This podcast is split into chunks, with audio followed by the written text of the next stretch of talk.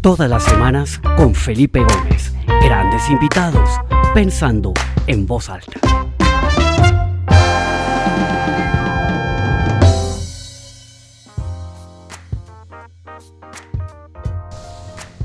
Hola, ¿cómo están todos? Bienvenidos a esta edición del Pensando en Voz Alta, un programa eh, que tengo todos los martes en el que converso con alguien, muchos de los que están acá conectados, que ya van más de 60, son regulares, qué alegría ver a tanta gente conocida eh, que todos los martes están acá. Hoy estoy originando de un lugar que me tiene fascinado, nunca había estado acá, estoy en Bariloche, en Argentina, donde acabo de dar una conferencia para un cliente, salí de la conferencia literalmente directo a buscar este rinconcito para poder transmitir el programa y espero que se vea bien la vista atrás, quería compartirla con ustedes porque realmente es un lugar fascinante. Bueno, hoy, como todos los martes, tengo una invitada espectacular, una mujer chilena. Eh, está en Buenos Aires en este momento. No, perdón, está en Santiago en este momento.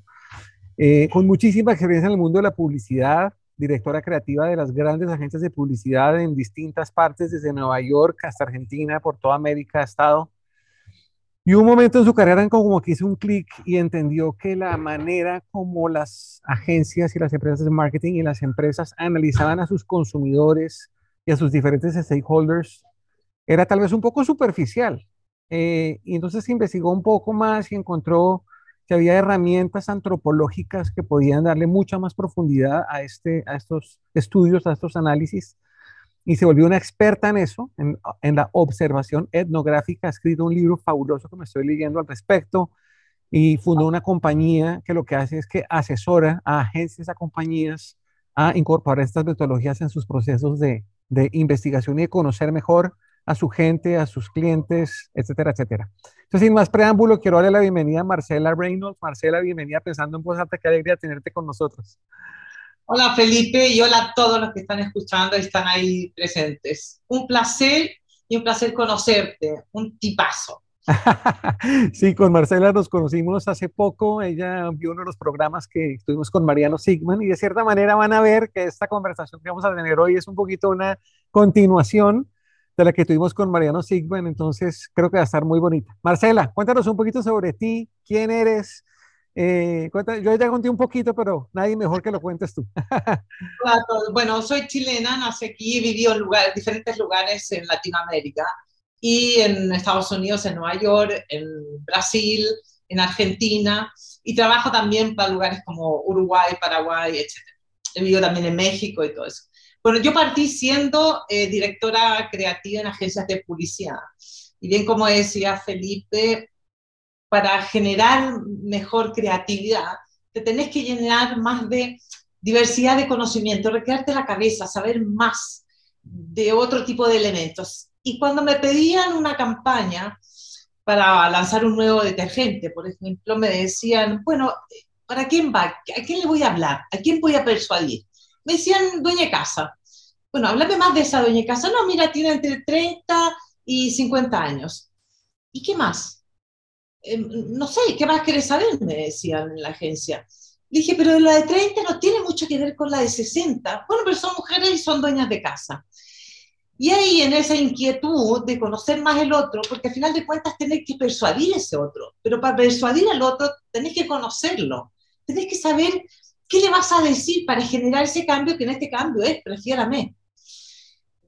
Y ahí conocí a Jonathan Bailey, que es una persona, es un inglés, que fue el que me enseñó a hacer observación etnográfica.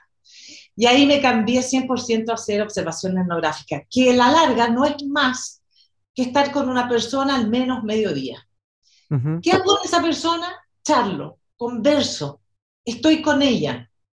No le hago preguntas, que es lo que hace, por ejemplo, el design thinking, al que yo no estoy de acuerdo. El design thinking lo que hace es partiendo haciendo preguntas. Y yo digo, ¿cómo vas a hacer preguntas si no conoces la realidad y no conoces al otro? ¿Cómo sabes que esa pregunta es la que debes hacer? Entonces lo que yo hago es salir, salir a generar conversaciones con el otro, porque tengo que descubrir precisamente lo que no sé del otro y de la realidad del otro. La observación etnográfica lo que sale a es a descubrir. Y la misión mía es encontrarme con ese hallazgo que no tenía idea que existía. Esa es la riqueza de la observación etnográfica. Y entonces, Marcela, tú descubres esta, esta nueva técnica que te enseña este, este inglés y sales y haces tu primer ejercicio de, de exploración etnográfica. ¿Y qué pasa? ¿Cuál es el resultado de ese primer exposure que tienes con esta nueva técnica? Bueno, calcula que yo no tenía idea, era creativa y Jonathan Bailey me dice, sale la, elígete a cinco mujeres, porque estamos haciendo un caso detergente del lavarropa. Y le digo que él dijo a cinco ¿qué hago con ellas? Acompáñala individualmente en su día a día. O sea, elijo a cinco, Jonathan, y salgo un día con una, otro día. Sí, ¿y qué hago? Imagínate que alguien te diga, sal y conversa.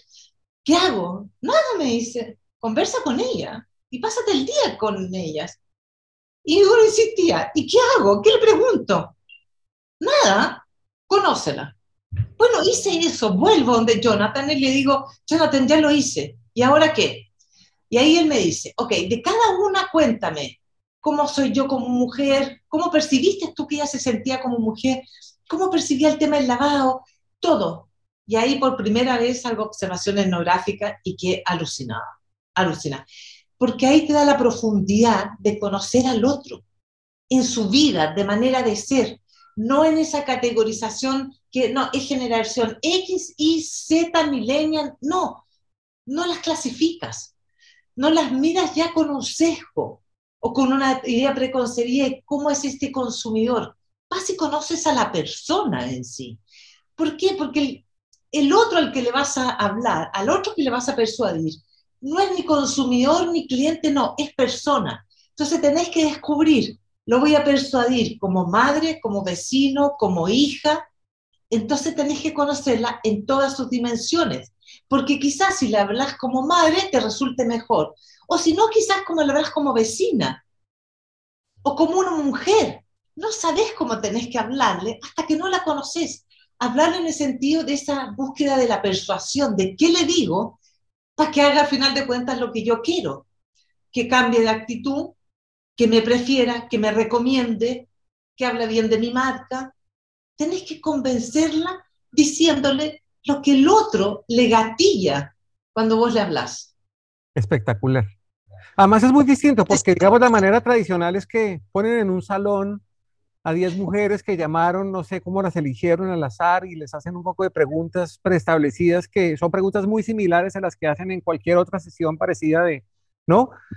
Eh, esto es como una visión mucho más holística, mucho más humana, mucho más real, sensible, porque tú no solamente estás escuchando a la persona o viendo qué pone en el papel, sino que estás viendo su realidad, ¿no? Claro, bueno, ¿y qué pasó con la campaña? ¿Qué pasó con la campaña? Eh, ¿Fue una campaña que se diseñó de una manera diferente a que si la hubieras diseñado con solo la información convencional o pasó algo extraordinario ahí? O? Hay un caso en mi libro que es el caso cementerio. Lo que se descubre es excepcional, por eso es tan conocido ese caso.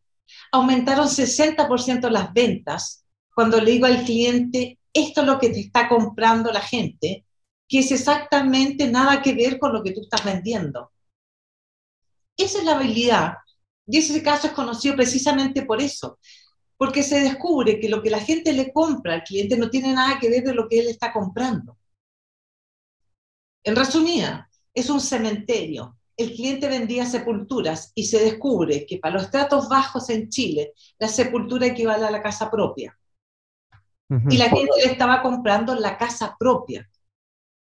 Cuando el cliente descubre eso, cambian 60% las ventas, aumentan, porque el tipo empieza a hablarle sobre la compra de la casa propia y de proteger sus bienes, que no son más que el remolino, el osito, la florcita que yo le dejo. Porque el problema era que son estos cementerios tipo americano, aunque hay pasto. Cuando los jardineros iban, cortaban el pasto, sacaban estos adornos y los tiraban a la basura ahí se descubre y se le dice el valor que tienen esa florcita, ese, son bienes porque están puestos en la casa. Oh, wow. Cuando se entiende eso, se deja de tocar esos bienes, se les cuida, se les da protección, aumentan 60% las ventas. A eso es lo que voy yo. Lo que te están comprando no tiene nada que ver con lo que estás vendiendo Y eso se descubre en la conversación con la gente. Fuimos hasta las casas de la gente, nos recorrimos los cementerios y conversamos con la gente que estaba ahí mismo. Por eso yo digo, no puedo hacer preguntas porque no sé lo que voy a descubrir. Jamás hubiera descubierto si voy con una pauta de preguntas estructuradas. Si yo tenía que descubrir algo que no tenía idea que estaba pasando. Increíble. Marcela, bueno, entremos a, a, una pregunta un poquito más práctica, porque aquí hay muchos empresarios, gerentes de empresa, emprendedores que están haciendo su empresa y que seguramente les, tus palabras como que les suena, ¿no? Es, es como, wow, hace todo el sentido. Pero ¿y cómo lo hago? No tengo el tiempo para salir a pasar días enteros con mis clientes. ¿Cómo funciona el proceso en el día de si yo quisiera empezar a incorporar algunas de estas ideas de observación etnográfica en mi día a día? ¿Por dónde Ok. empiezo? ¿O qué hago? ¿O tengo que contratar una empresa? ¿O cómo, cómo, cómo se come ese elefante? Yo lo que recomiendo, hay dos cosas. O me pides a mí que te haga un estudio etnográfico, o le pides a otra empresa que te lo haga.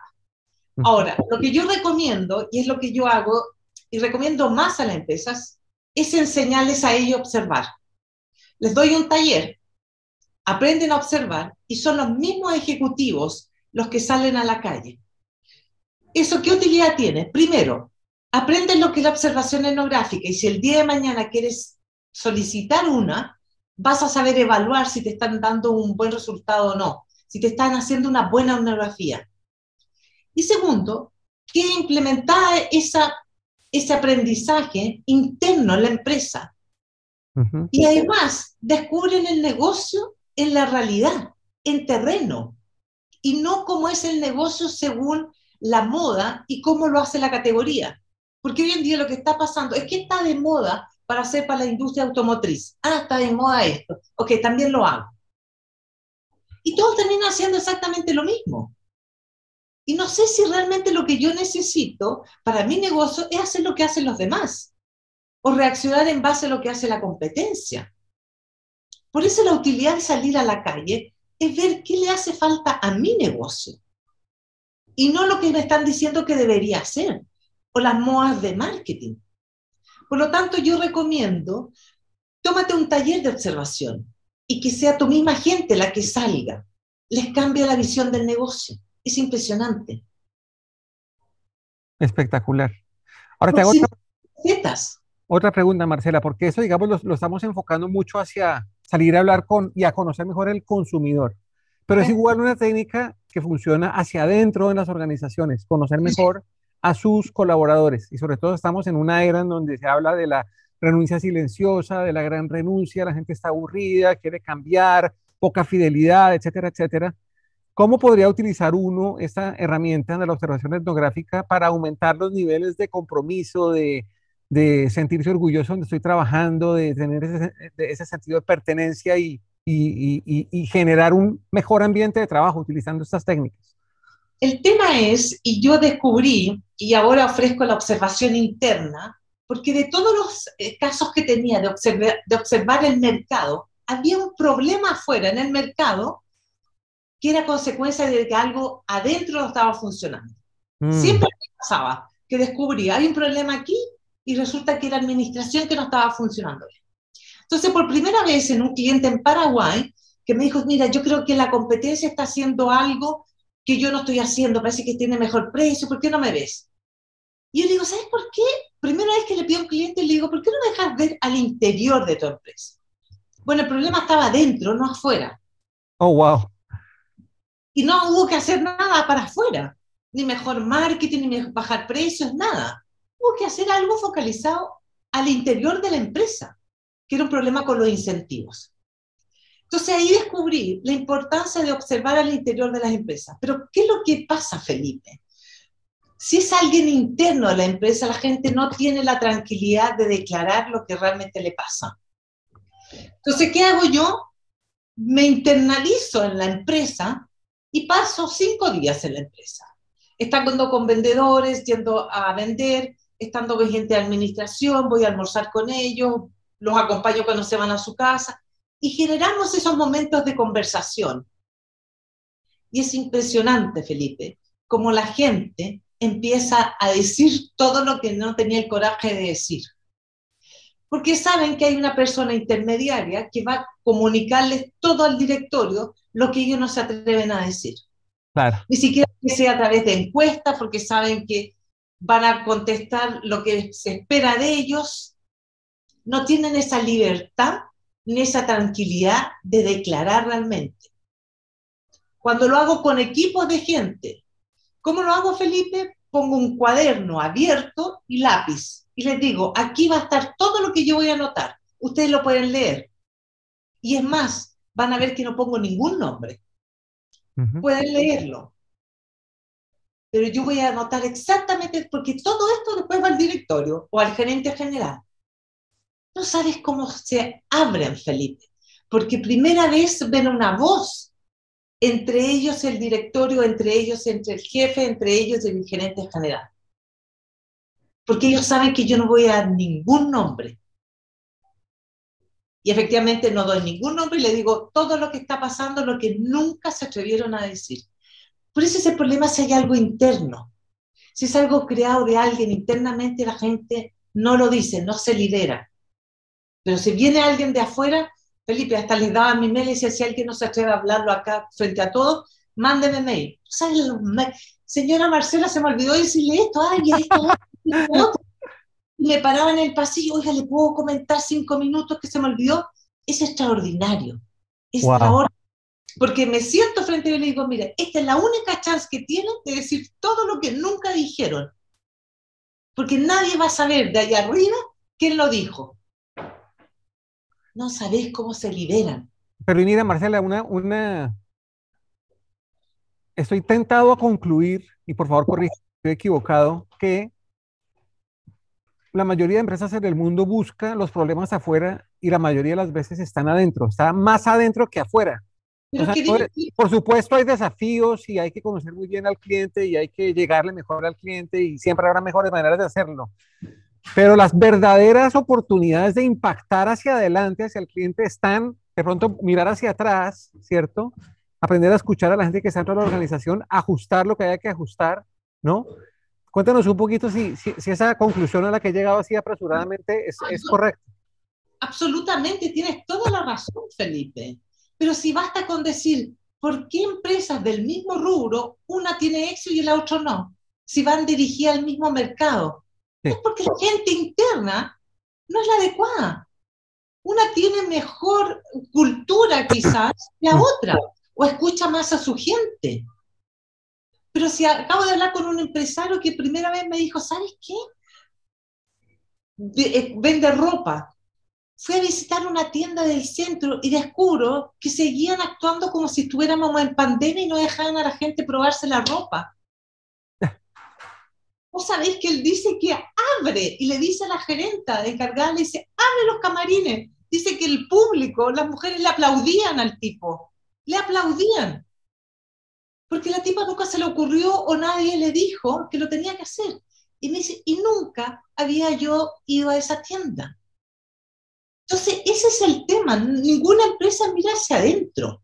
Ninguna empresa va a visitar sus sucursales no se preocupan, se preocupan más, entre comillas, del negocio, del mercado, de la inflación, de los impuestos, de qué hace la competencia, qué está de moda.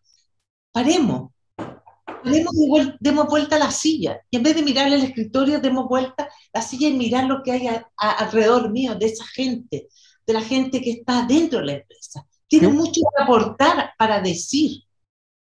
Y un poco ahí en mis conferencias uso la analogía como uso la música como metáfora de un director de orquesta. El director de orquesta le está dando la espalda al público siempre porque está enfocado en ver a su gente y en guiarla y en orientarla para que toque a tiempo, afinada, con la actitud correcta, con la disposición que es, etcétera, etcétera. ¿no? Yo creo que esto es muy parecido. Es invertir en conocer, en pasar tiempo, en escuchar a la gente que está dentro para así ajustar lo que haya que ajustar para generar un mejor ambiente que se verá claramente eh, ¿cómo se llama? Impactando los resultados hacia afuera y claramente el bottom line del, del, del, de los números y de los, de los resultados financieros, ¿no? Y en, en, los talleres de observación le digo, traigan gente de diferentes áreas para que entre ellos se conozcan y salgan a la calle, porque no todos tampoco están en contacto ni con la gente. Traigan el de finanzas, traigan al administrador, traigan a todo el mundo, para que entre ellos trabajen y vayan teniendo un común de lo que es el negocio. Totalmente, totalmente. Marcela, me quiero volver un poquito porque tú eh, dijiste en algún momento dado que no creías mucho en la metodología de Design Thinking porque partía de las preguntas. No, no parte de la observación, sino de las preguntas. Pero una vez hecha esa observación, las preguntas sí, sí empiezan a, jugar un, un, papel importantísimo, porque tú ya sabes qué, qué, preguntar, y si uno tiene esa habilidad de saberse hacer mejores preguntas, yo creo que esa es, esa es la gran habilidad que necesitamos desarrollar, no buscar tantas respuestas, sino formular mejores preguntas. Y para formular mejores preguntas, creo que el paso previo es lo que tú nos estás diciendo. Cuéntanos un poquito cómo se atan esas dos disciplinas. Yo, yo digo, si quieres realmente hacer design thinking, primero sale a explorar y a descubrir para traer nuevas reflexiones y nuevas preguntas de las que querés, querés hacer. Porque si no caes en hacer las preguntas que todo el mundo hace, que tu competencia también hace. Entonces sale a conocer esa realidad que no conoces y agrégale más preguntas y más reflexiones, porque eso te va a la observación etnográfica. Descubrir realidades de las que no tenías ideas trae nuevas reflexiones. Jamás pensé en mi negocio a través de esto. Entonces yo digo, si estás interesado en hacer preguntas, primero sale a observar y después diseña las preguntas que querés hacer, pero no antes. No salgas primero a, preguntar y obtener respuestas. Primero sale a observar, a buscar mayor reflexiones y mayor amplitud de preguntas, que ojalá de la calle vuelvas con un montón de reflexiones y preguntas. Esa es la riqueza que tiene la observación. Espectacular, buenísimo. Oye, estoy tentado a hacerte otra pregunta porque hemos hablado de la empresa, ¿no?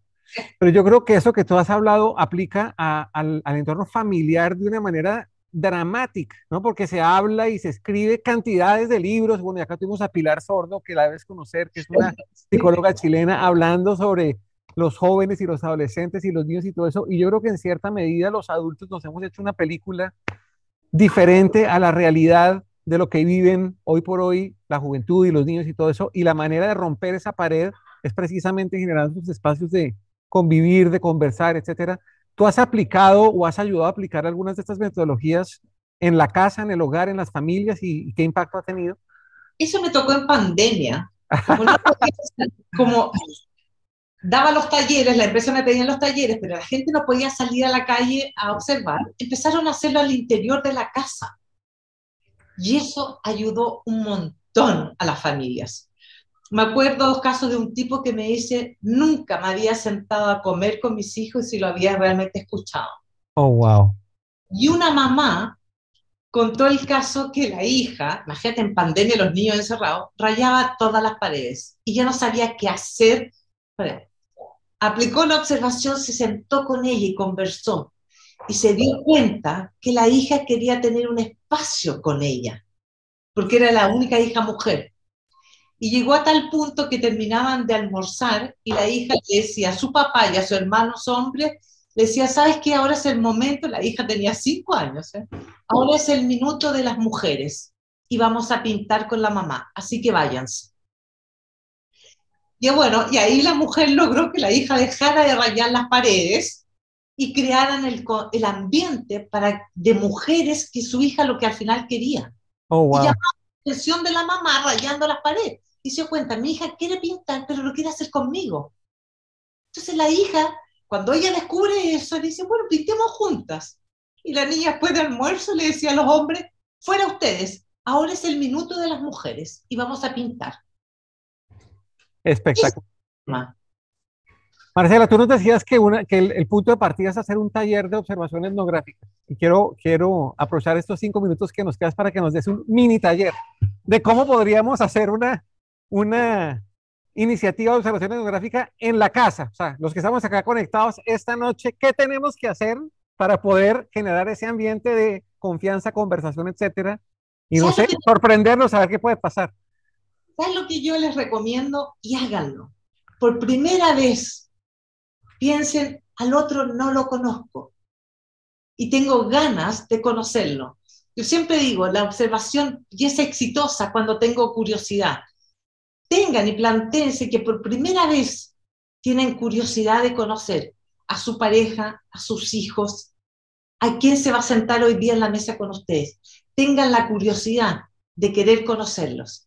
Y para esos, generen conversación, pero escuchen, escuchen, dejen que el otro hable, invítenlo a conversar, gatillen esa conversación, escuchen al otro. Esa es la recomendación. Y van a ver cómo se van a sorprender y van a estar felices que descubrieron algo que no sabían de ese otro. Pero dinos más, dinos más, dinos algo más, un poquito más de detalle. Está muy bueno. Sí, el valor, Felipe, es sentarte con ganas de escuchar al otro y conocerlo. Es, damos por hecho un montón de cosas. Y las preguntas que hacemos son siempre las mismas. ¿Cómo te fue en el colegio? ¿Qué tal hiciste tus tareas? Que, caemos en la rutina, ¿no? Y, cómo romper esa rutina, ¿no? Hay, no sé, ¿hay alguna pregunta o algún, alguna, alguna que sea como que nos ayude? ¿Cómo te fue en el colegio? Bien. ¿Por qué te fue bien? Cuéntame algo que hiciste. Profundizar más en esa conversación. Una vez vi una película que se llama El nido vacío, de una pareja que se van los hijos. Ah, buenísimo. Es genial, es Argentina. Y hay un ejemplo ahí, que el marido va a empezar a contar algo en una reunión de amigos y dice, ah, yo ya sé lo que va a contar y, lo interrumpe y, y dije, ese es el ejemplo de que cortamos las conversaciones. Ya sabemos lo que va a decir el otro. No nos sentamos, nos callamos, volvamos a escucharlo. Y quizás podemos hacer incluso más preguntas sobre eso que está diciendo. Y vamos a descubrir algo nuevo. Pero eso no nos damos el tiempo ni nos damos la voluntad de hacerlo. Espectacular, Marcela. Qué cosa tan interesante. Me parece maravilloso. Mira, y antes de cerrar, ¿por qué no nos cuentas un poquitico de, tu empresa, de lo que haces? Y no sé, nos cuéntanos un par de casos que hayas manejado de los que te sientas feliz, orgullosa del resultado, como para darnos una idea de el impacto que está teniendo esto en el mundo real. A mí el caso cementerio me encanta. Okay. Porque es un conocimiento cultural que nadie esperaba y porque muestra además las diferencias culturales que tenemos dentro de un mismo país y dentro de un mismo, de diferentes estratos sociales. O sea, somos diferentes. Por favor, no dejen de clasificar a la gente en que este es millennial, que por la fecha de nacimiento. Eso no es válido, eso no sirve. Ese caso me encanta. De los talleres que he hecho, me encanta lo que hizo Fisco. La gente me dijeron, quiero vender más cerveza. Les hice un taller, salen ellos y se descubre algo genial, algo que jamás ellos pensaron que podía ser. El caso Nestlé se descubre que el problema de venta no era ni el sabor, ni el precio, ni nada de eso. Era el layout del negocio, el diseño del negocio. O sea, si tú me dices, Felipe, que me encanta lo que hago, ¿por qué? Porque te da sorpresas. Terminas el día diciendo, wow, esto no tenía idea. Y es tan simple. El valor que tiene la universidad, se dan cuenta les quiero decir a todos ustedes que es simple la solución. No hay que invertir tanto como se piensa. las soluciones son mucho más simples de lo que pensábamos, mucho más. Y eso es lo que tú me dices. ¿Cuál es la riqueza y por qué me gusta tanto esto? Porque es alucinante. Le mm. genera mucho más entendimiento y más cercanía de la gente, de la marca, de la familia con el otro. Porque empiezas a conocer al otro en mayor profundidad dejas de clasificarlo y segmentarlo. No lo empiezas a escuchar más, a conocer más. Esa es la riqueza, que nos ayuda en las relaciones personales, nos ayuda en las relaciones de las empresas, nos ayuda en las relaciones con el que le quiero vender. ¿Me explico? Total. Con la simpleza de querer escucharlo y yo interesarme en el otro. Espectacular, Marcela. Pues ha sido espectacular. Cuéntanos si queremos conocer un poco más de esto tu libro, tu página web, dónde te podemos seguir, dónde podemos aprender más de, exploración etnográfica. Estoy seguro que todo el mundo acá y los que nos verán después van a quedar con, con ganas de saber más. Qué bueno. En LinkedIn me encuentran fácilmente. La página web es bicurios.net, que también la pueden encontrar en, en LinkedIn. Y el libro lo pueden bajar de la página gratis o en Busca Libre está el que quiere y le gusta el papel. Excelente pero por LinkedIn estoy ahí, así que encantada de conversar, me encanta conversar de esto y podría pasar todo el día. Total. Pues Marcela, esta conversación va a quedar grabada, yo la subo a mi, a mi portal de pensandoenvozalta.com y también queda en formato de podcast. Entonces, cuando la suba al portal, voy a poner ahí los enlaces a tu página de LinkedIn, a tu página de Be Curious, todo eso para que quienes estén interesados se puedan, se puedan acercar a ti, te puedan conocer Me preguntan acá que cómo se llama el libro. El libro se llama Etnografía para marcas y nuevos negocios. Ok, perfecto. Igual ahí vamos a poner el enlace al libro en la página, estén pendientes. Eh, y nada, antes de cederte el micrófono para que te despidas, Marcela, quiero agradecerte por tu tiempo, por tu generosidad. Me ha encantado esta conversación. Ojalá podamos seguirla pronto en persona. Eh, hoy estoy aquí una vez más desde Bariloche, feliz. La semana entrante voy a estar en Austin, Texas. Voy a hacer desde Austin la, la entrevista y tengo un invitado increíble. Por favor, no se lo vayan a perder. Es un muy buen amigo mío, Juan Fernando Zamudio, eh, colombiano, y tuvo la eh, mala experiencia que no me acuerdo el año, pero fue secuestrado por la guerrilla de las FARC. estuvo, creo que un poco más de dos años en cautiverio y en algún momento de, ese, de estar en esa pesadilla, él toma la decisión de escaparse.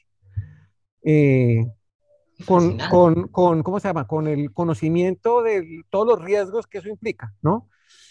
Y entonces él es, nos va a contar cómo fue, todo, todo fue, cómo fue todo ese proceso de planear la fuga y de fugarse exitosamente, pero casi no, porque los, los iban persiguiendo y al final hubo cruce disparos y todo. Entonces es una historia espectacular, pero creo que es una gran lección de cómo, de cómo planear y tomar y ejecutar una decisión con consistencia. Entonces no se lo vayan a perder. La semana entrante desde Austin estaré hablando con, con Juan Fernando, mi buen amigo Fito Zamudio. Entonces los espero. Y a todos los que se conectaron, eh, casi 80 personas, de verdad, qué alegría eh, que están acá. y ayúdenos a regar la voz, creo que esta conversación vale la pena que la escuchen muchas personas. Entonces, cuando esté el enlace, publiquen en tus redes sociales o compártanlo con sus amigos. Y Marcela, te cedo el micrófono para que te despidas. Bueno, Felipe, una vez más, estoy feliz de haberte conocido, sos un tipazo. Y me imagino que todos los que están escuchando fueron igual de extraordinarias personas como tú. Las dejo a todos el estado y feliz estoy para lo que quieran conversar, de que me pregunten. A mí me encanta lo que hago y me parece que les puede ser de mucha utilidad en lo personal, en lo profesional, en lo que quieran. Así que por favor, aquí estoy y bienvenidos todos. Y Felipe, extraordinario tu programa, me encantó. Y voy a escuchar a este personaje porque tener el coraje de tomar una decisión así y hacerla, puesto que es un tipo. Total, excelente. Bueno, Marcela, muchas gracias y a todos nos vemos la semana entrante. Chao. Beso a todos.